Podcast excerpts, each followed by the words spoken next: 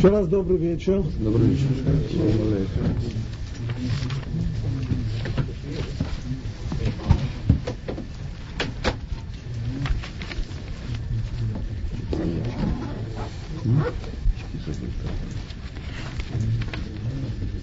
Мы начинаем с вами серию уроков, основанных на книге Рабьюда Алеви «Кузари». Прошу раздать листочки. Я очень, не очень бы хотелось,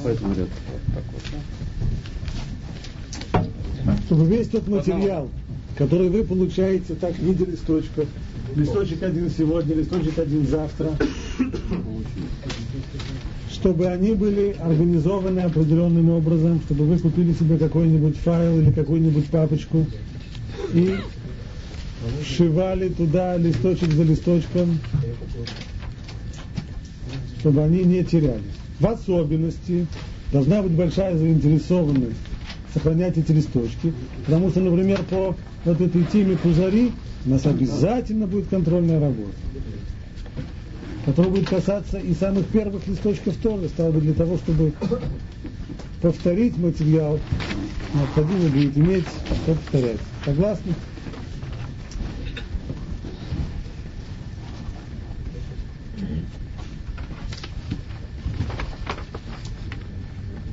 Книга Кузари является одной из первых книг в области той самой дисциплины, которая называется Махшевет Израиль. Махшевет Израиль, как приходится раз за разом объяснять, нет у нее хорошего эквивалента на русском языке. Некоторые объясняют, некоторые называют ее еврейской философией. Это неудачно. Вот почему. Макшевит Израиль это часть устной Торы. В устной Торе мы изучаем все то, что касается Аллахи, законов конкретных, но на этом дело не кончается. Мы также изучаем вторую часть, то, что принято называть Агадой, а именно часть которой не рассматриваются конкретные законы, что делать, чего не делать, как поступать, как не поступать, а это часть, которая касается уже осмысления этих законов, осмысления мира, строения мира, что в нем есть, как создан мир, каким образом он управляется, как воздействует и взаимодействует человек и мир, как воздействует человек на мир с помощью заповедей, какое их, какое их назначение и так далее, и так далее. Все это агадический материал, который часть устной Торы. И мы его изучая, мы изучаем Тору. Философия – это не Тора.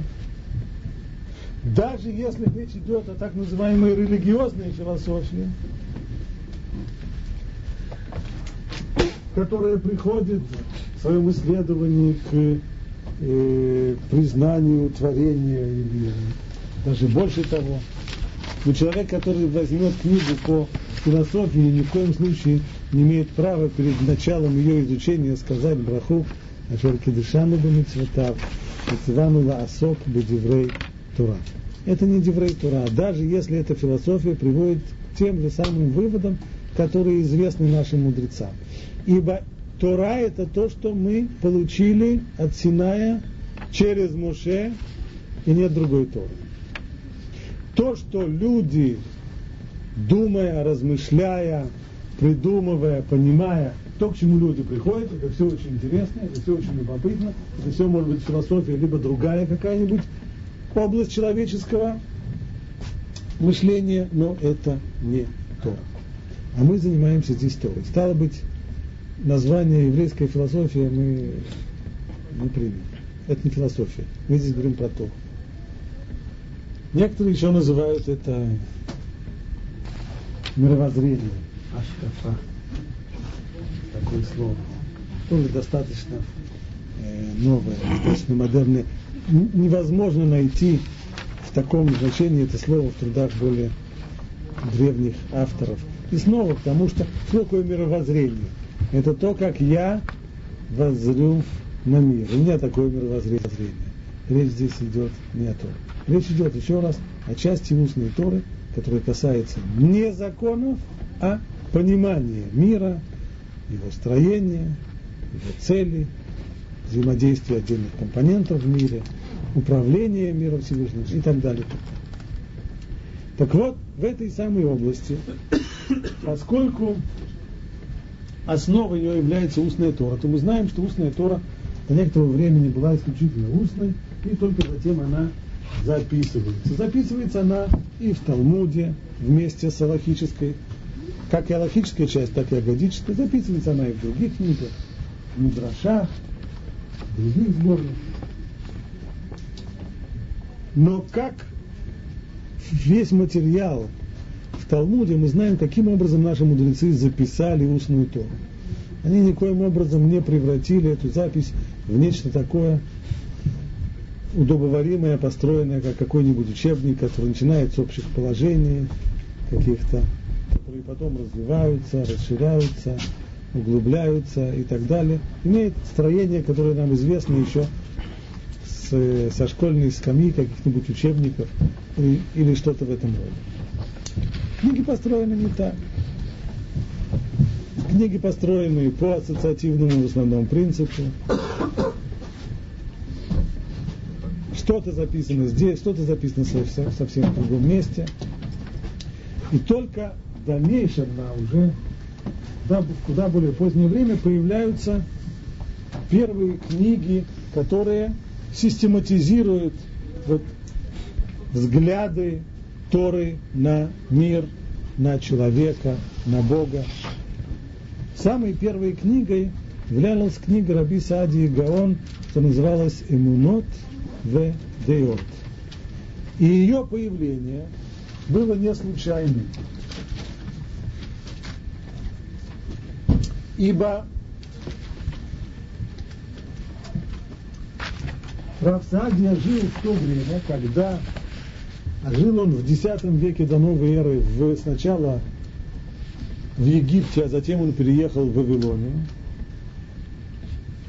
X век – это время развития ранней мусульманской философии, которая строится на возрождении и переводе классической античной философии.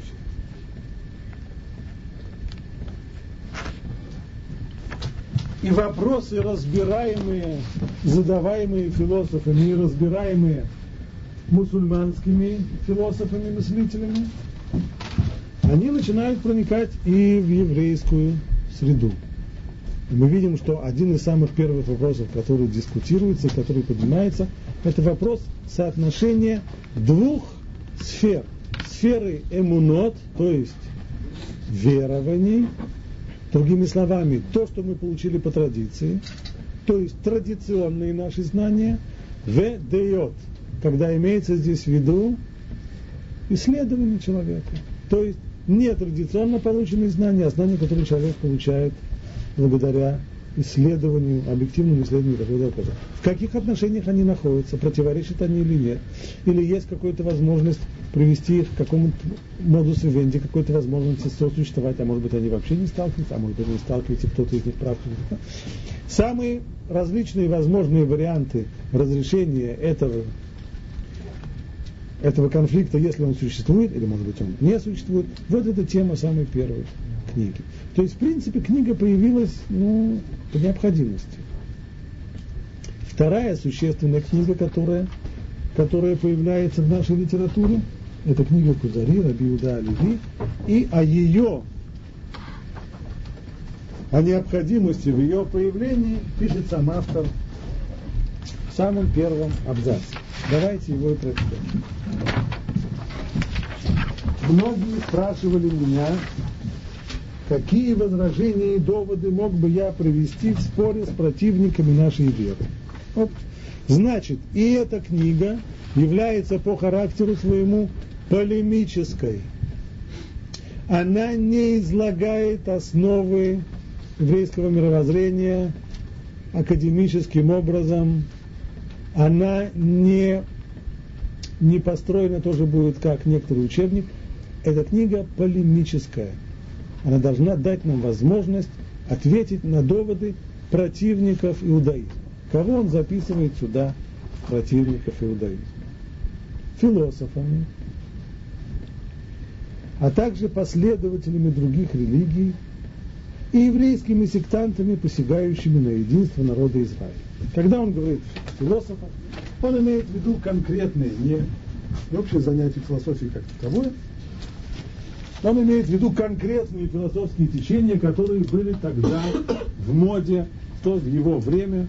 Мы говорим уже об Испании, это уже чуть попозже, это уже не X век, это уже значительно позже, XI век в Испании.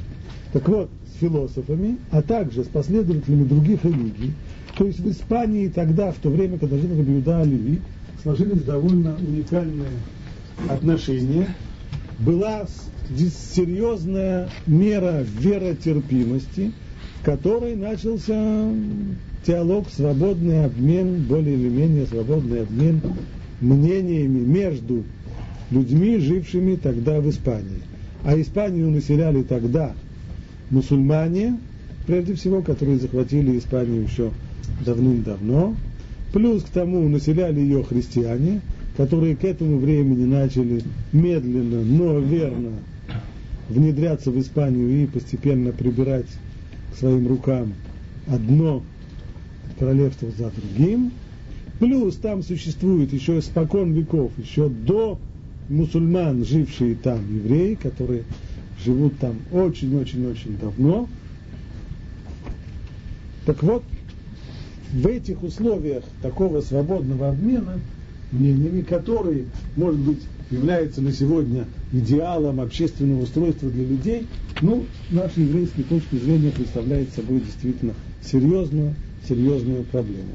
Потому что, когда, например, обмен мнениями шел на уровне, скажем, как это было с греками в недавно прошедшую Хануку, там как-то было проще, потому что там мнения вбивались э, таким простым путем, путем э, легкого физического воздействия, на что были свои способы обороны.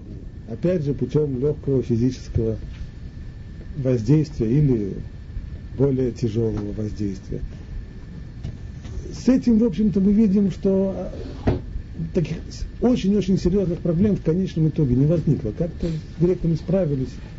Но вот когда это приходит не с помощью физического воздействия, и когда человек, который хочет внедрить какие-то свои знания, мечом не размахивает и кулаки не потирает, а вроде бы все идет на вот таком вот уровне вполне-вполне э, почти-почти либерально, так, вот здесь действительно становится, возникает проблема, потому что такая открытость в этот общий мир, она ставит еврея перед целым рядом вопросов, на которые ему приходится находить ответы.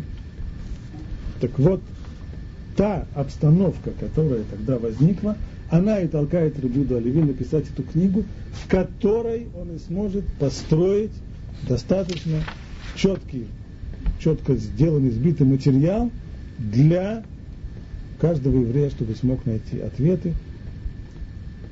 Кстати, он упоминает здесь не только последователей других религий и философов, а также еврейскими сектантами, постигавшими на единство народа Израиля. Кто эти еврейские сектанты? Караимы. Уже упомянутые нами здесь несколько раз. Вот на этом курсе Караим умыкается.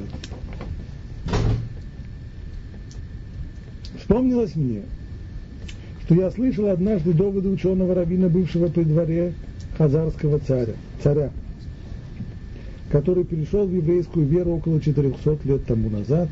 Как известно из хроник, он много раз видел один и тот же сон.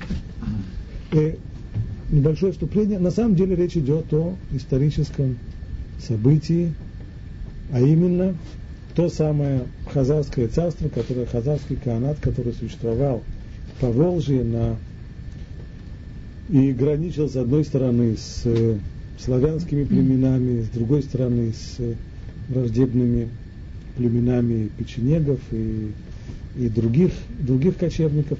Так вот этот вот хазарский канат, который сыграл довольно серьезную роль в истории Центральной и Восточной Европы, в нем возникло вот действительно такое любопытное явление, а именно царь или Каан, как его называли, а вслед за ним верхушка, самая верхушка этого Кааната, приняли иудаизм. Правда, они не привели к тому, что весь, весь их народ примет иудаизм, этого не было. Часть из них оставались, из хазар оставались язычниками, были среди них и мусульмане, были среди них и христиане, в общем, достаточно такое аморфное строение было, было хазарский канат с точки зрения его внутренней жизни. Но, по крайней мере, сам царь и его верхушка были герои цедек, были герим, людьми, которые приняли самый настоящий гию. Ну и, естественно, интересно, как же они дошли до жизни такой. И во времена Рабиуда Оливи было известно об их существовании. Более того, один из предшественников Рабиуда Оливи, Хиздай ибн Шапрут, который был великим визирем, если я не ошибаюсь, если я ошибаюсь, память у меня, у меня плохая, кажется, гранатского, э, гранатского султана, он, ему пришло в свое время письмо от хазарского Каана по имени Юсеф, в котором описывалось сам, сам факт существования такого хазарского царства, и Издайбн Шапрут писал ему письмо, в котором он э, пытался наладить, с помощью которого он пытался наладить какие-то связи.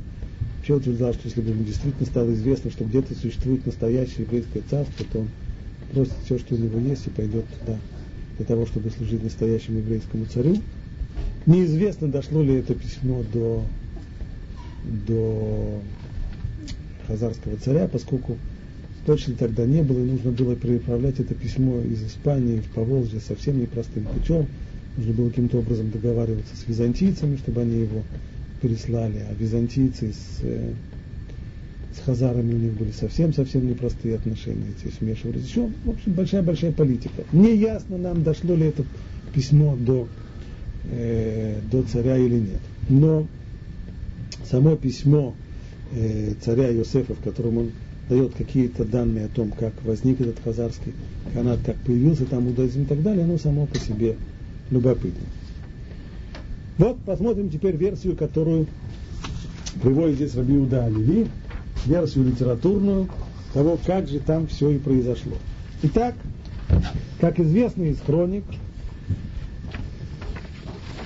он много раз видел один и тот же сон – ангел приходит к нему и говорит, намерения твои угодны Творцу, но действия твои ему не угодны. То есть даже если у тебя самые-самые лучшие намерения, ты хочешь только-только хорошего, ты то, хочешь только-только служить Богу, но то, что ты делаешь, не лезет ни в какие ворота. Как он понял? Он понял, что он недостаточно усердно исполняет заповеди своей хазарской религии. Он стал тщательно исполнять предписания казахской религии, стал усердствовать в службе святилища и в приношении жертв со всей чистотой сердца, но ночью вновь его посещал ангел. И говоря все те же слова, намерения твои угодны Богу, но действия твои ему не угодны. Как бы, это значит, если у него не получается, но дело не в отсутствии усердия, если чем больше он старается усердствовать в предписании хазарской религии, выясняется, что их ни к чему не приводит. И, от, и реакция ангела та же самая, значит, наверное, попросту религия у него не так. Значит, не исключено, что нужно ему попросту менять религию. Дальше. Почему он взял здесь аспекты религии? То есть, ну, ну да, упоминается Бог, это может быть а, как бы, все же было пронизано таким мистицизмом, да, любой сферы человеческой деятельности, не знаю, бизнес, земледелие. Почему он именно к религии обратил свой взор? Поскольку ему пришел ангел. Не, окей. Смотрите, все же был, да, наверняка был бог торговли, да, а, еще что-то. То есть смысл в том, что... Не факт. Ты, ты берешь картину античного, да, хорошо известную тебе картину античного мира и пытаешься ее сюда притянуть. А насколько она была верна у поволжских хазар, не знаю. Может быть, у них на самом деле ничего такого не было, и бога торговли не было, и бога там не было, а был только один какой-нибудь такой крутой бог, я не знаю, там, войны или еще что-нибудь, и вот... Э... Тогда они не были язычниками. Нет, почему? Это, это тоже язычники. Люди, которые поклоняются какой-нибудь силе, силе природы или какому-нибудь там существу, которое вершит э, войны или еще что-нибудь, это тоже язычники, безусловно, язычники. А это не классическое такое вот греческое язычество, да, когда есть, когда есть полный Олимп на все, на, на все случаи жизни есть. Да. Все равно не всегда, когда тебя кто-то посещает, да, во-первых, ты должен ожидать. Действительно, как, как это, с крылышками, что ли, пришел да. к войне?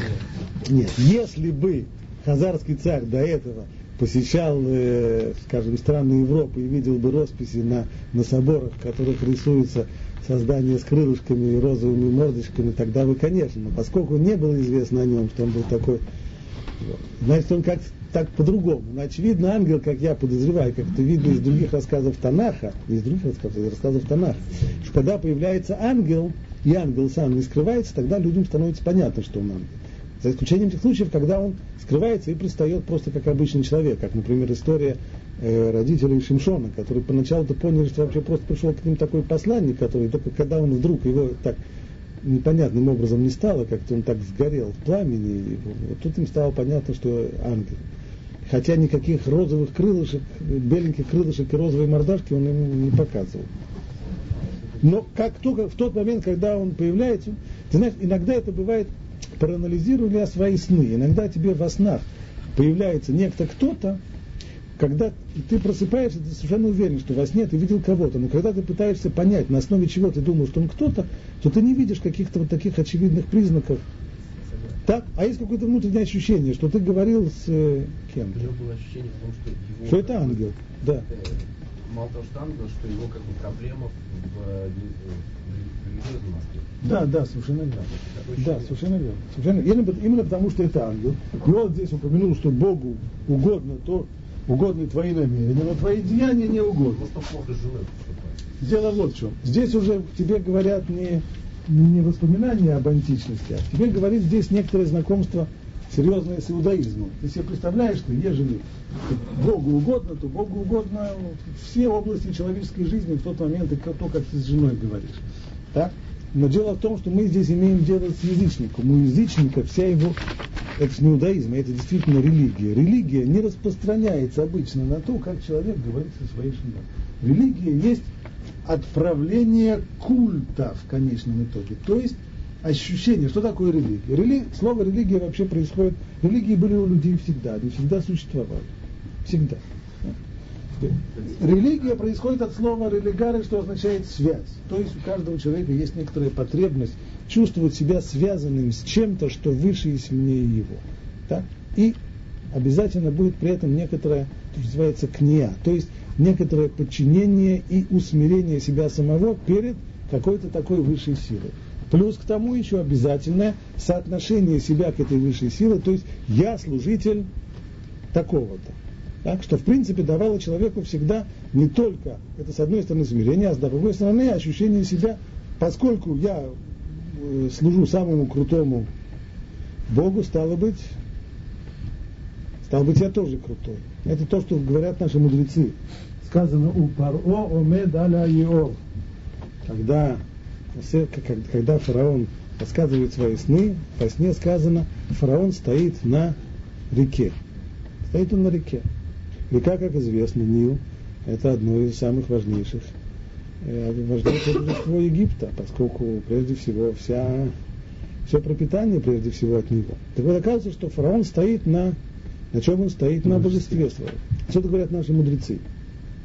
Что язычники, Овдей Кухавим, Миткаймин Аль Элохейхем. То есть они существуют и живут за счет своих богов.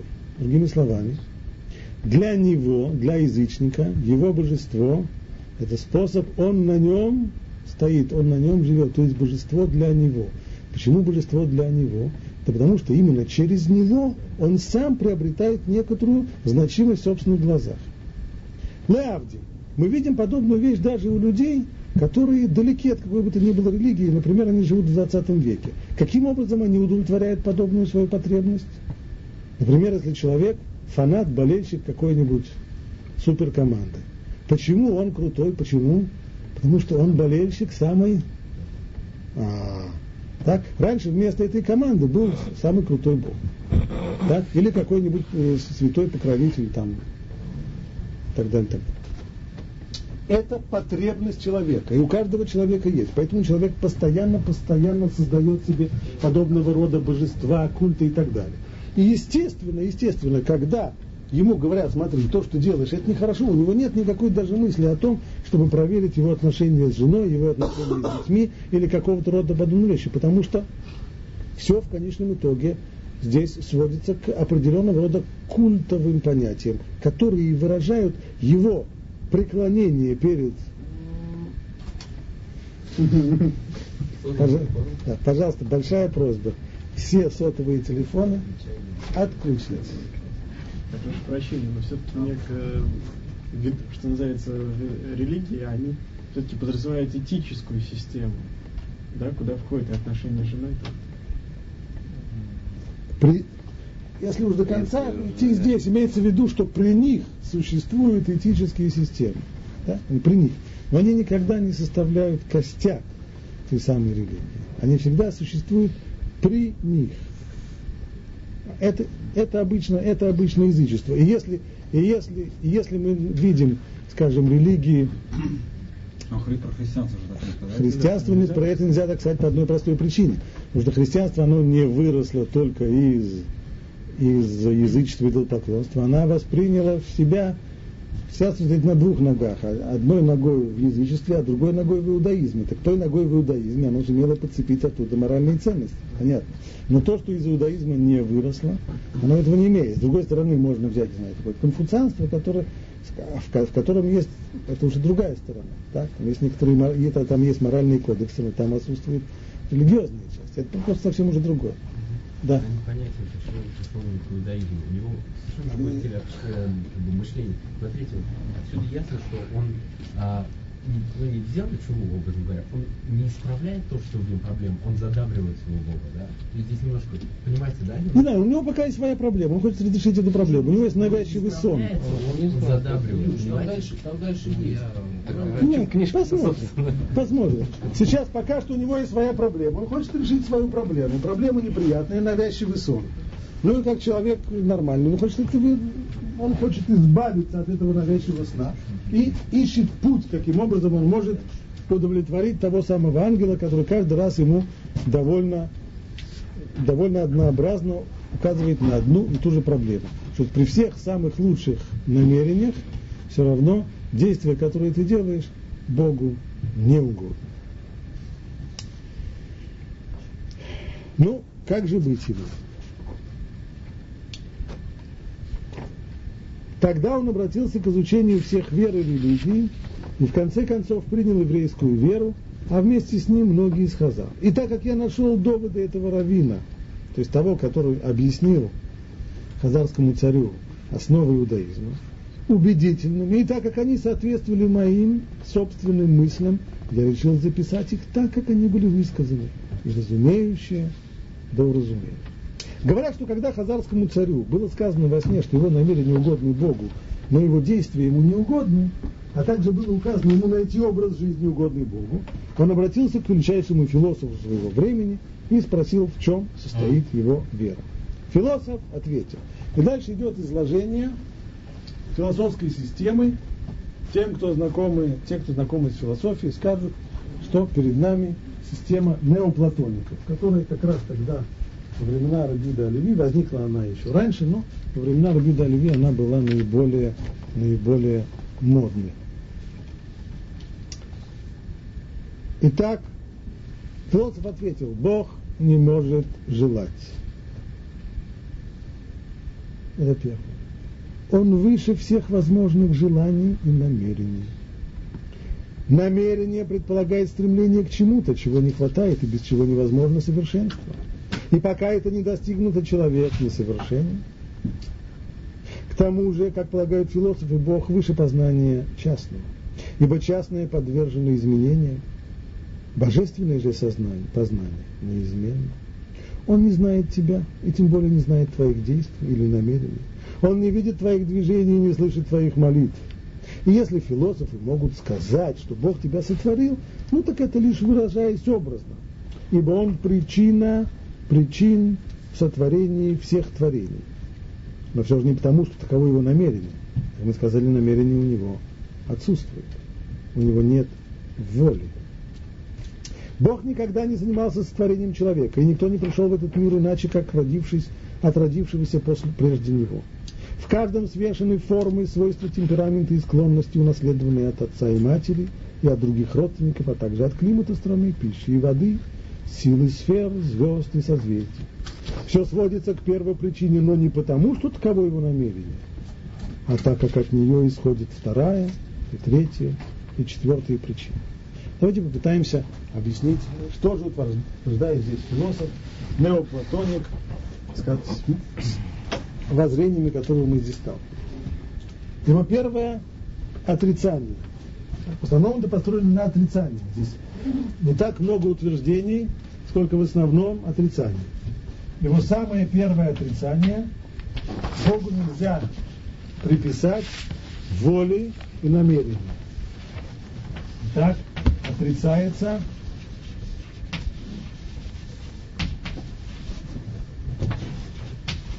воля и намерение. Цель.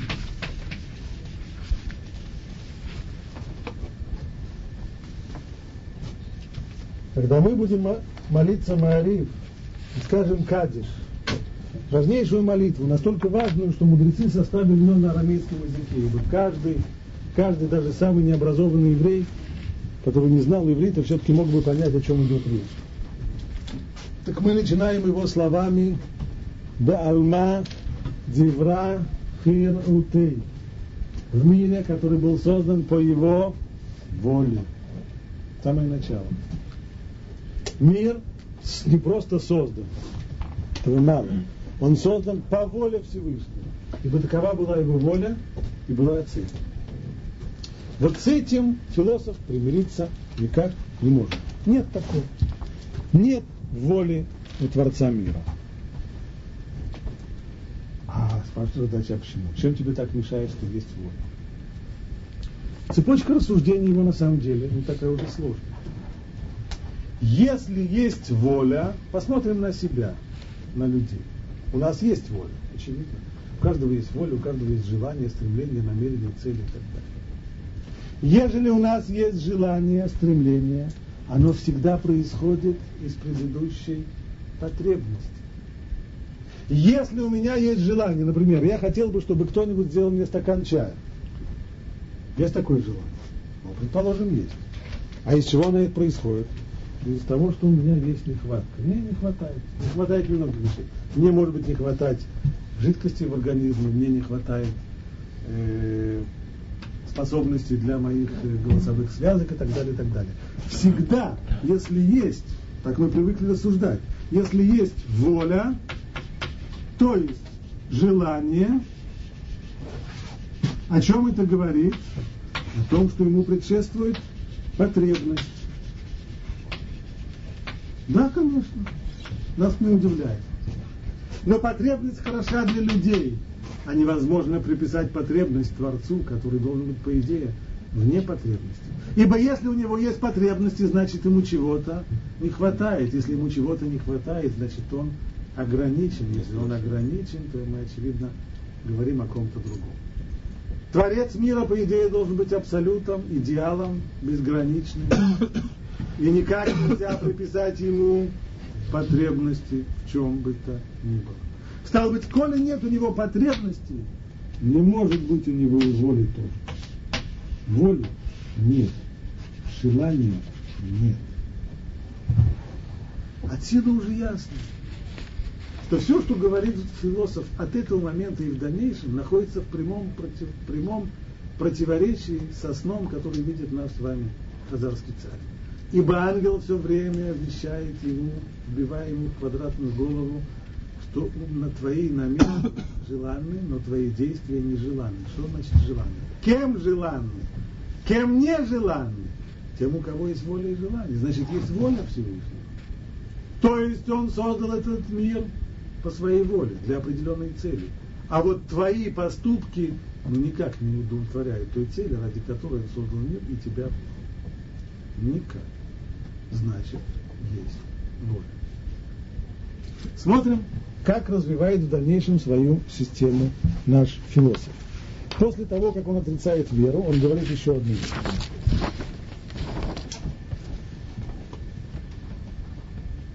Он выше всех возможных желаний и намерений. Почему выше? Поскольку он безграничный, не испытывает потребности ни в чем, значит и желания у него нет. Ведь намерение предполагает стремление к чему-то, чего не хватает. Правда? То, что мы сейчас объяснили. И без него, и без чего невозможно совершенство. А пока это не достигнуто, человек несовершен. Так пусть будет тот человек несовершен. Но нельзя сказать о том, что Творец, он несовершен до тех пор, пока он чего-то не достиг. То есть, коли он сотворил мир, потому что ему чего-то не хватало, это значит, не сотворивший мира, он был несовершенный. Если он был несовершенный, извините, у нас ошибка в адресе мы не о том говорим. К тому же появляется новая мысль. До сих пор это было только развитие первой. К тому же, как полагают философы, Бог выше познания частного. То есть частные детали он вообще не знает от них. Почему? Потому что он выше этого. Ибо частное подвержено изменению. Ну и что? Ну и подвержено оно изменению. Чем это тебе мешает? Божественное же познание неизменно. Что здесь происходит? Цепочка рассуждений здесь такая.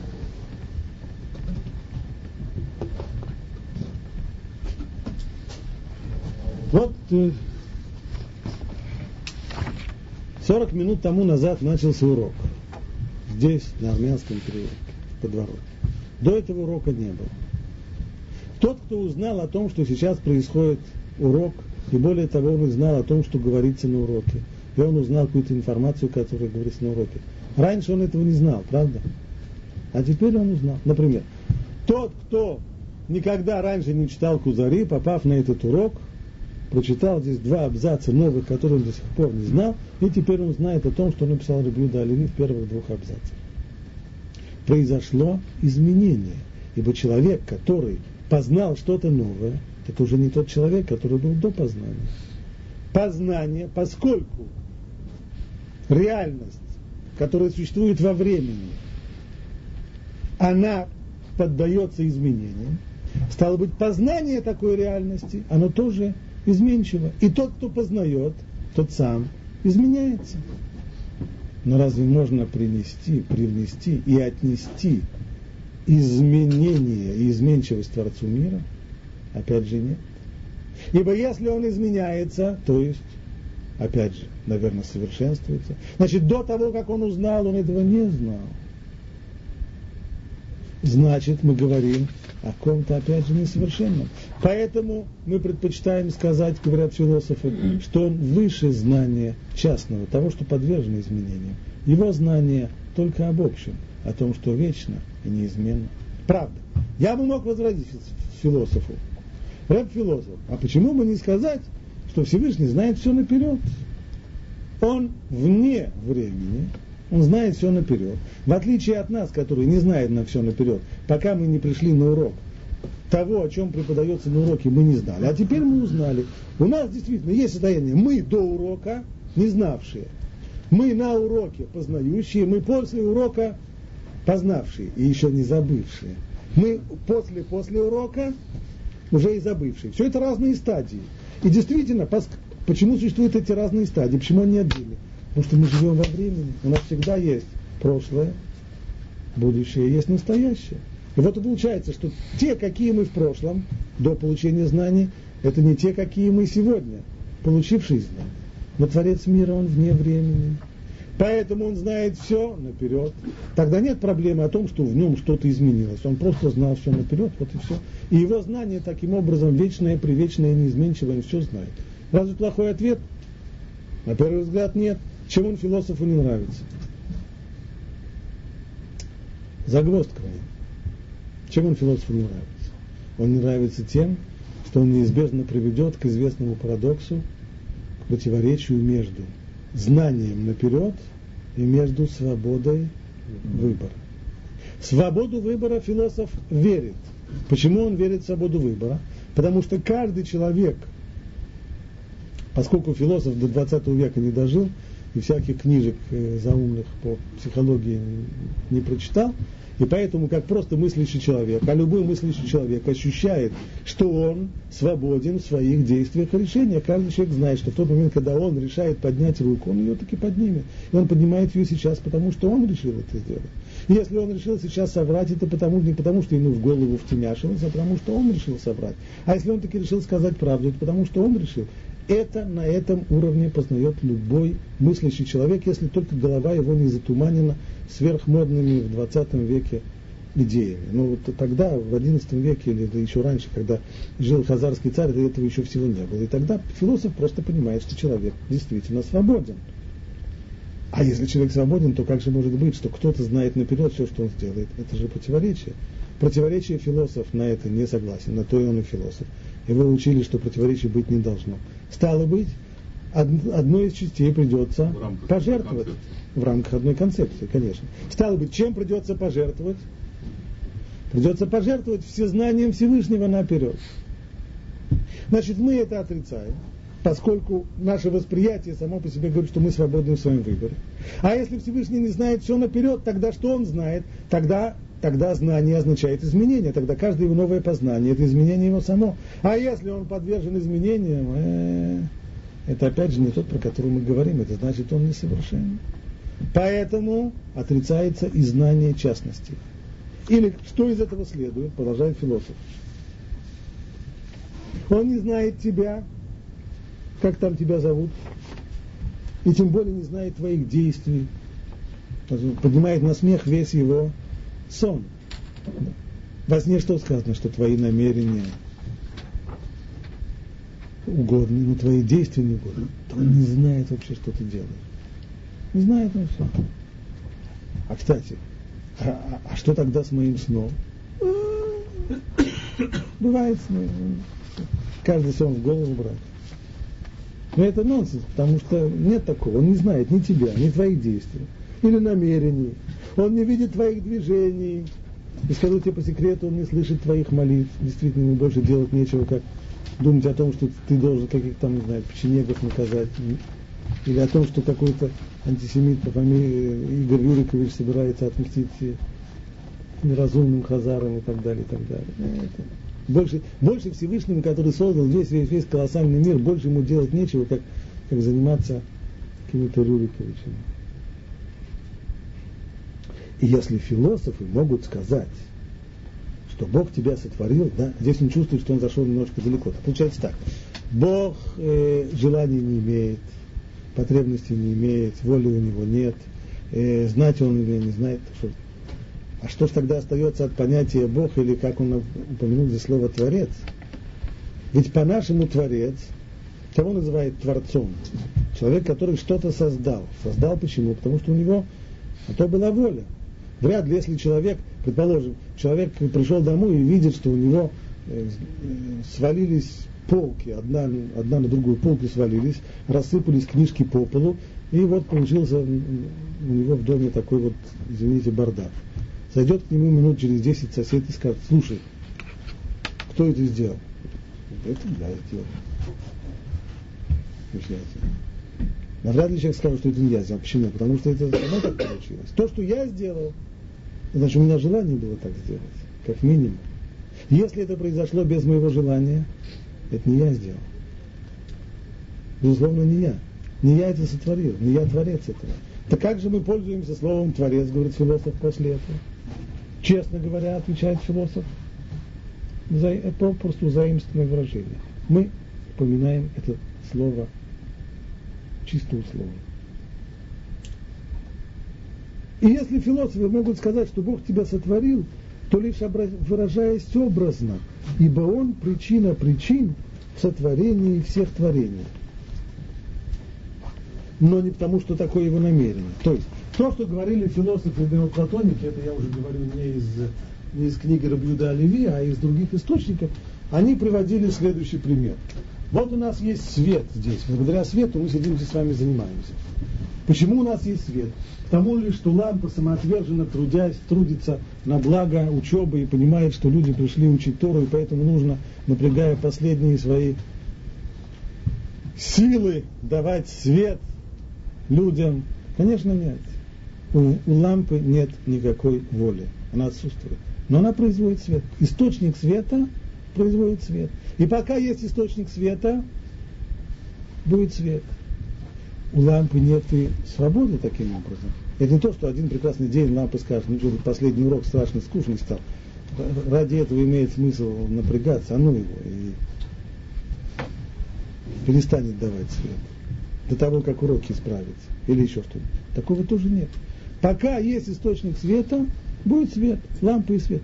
Точно так же Творец мира и сотворенный мир. Это не то, что Творец в Алмади, в Рутей, в мир, который он создал по своей воле. Да нет никакой воли. А что значит мир создан? Да не создан. Мир просто источается из Творца, подобно тому, как источается свет от лампы.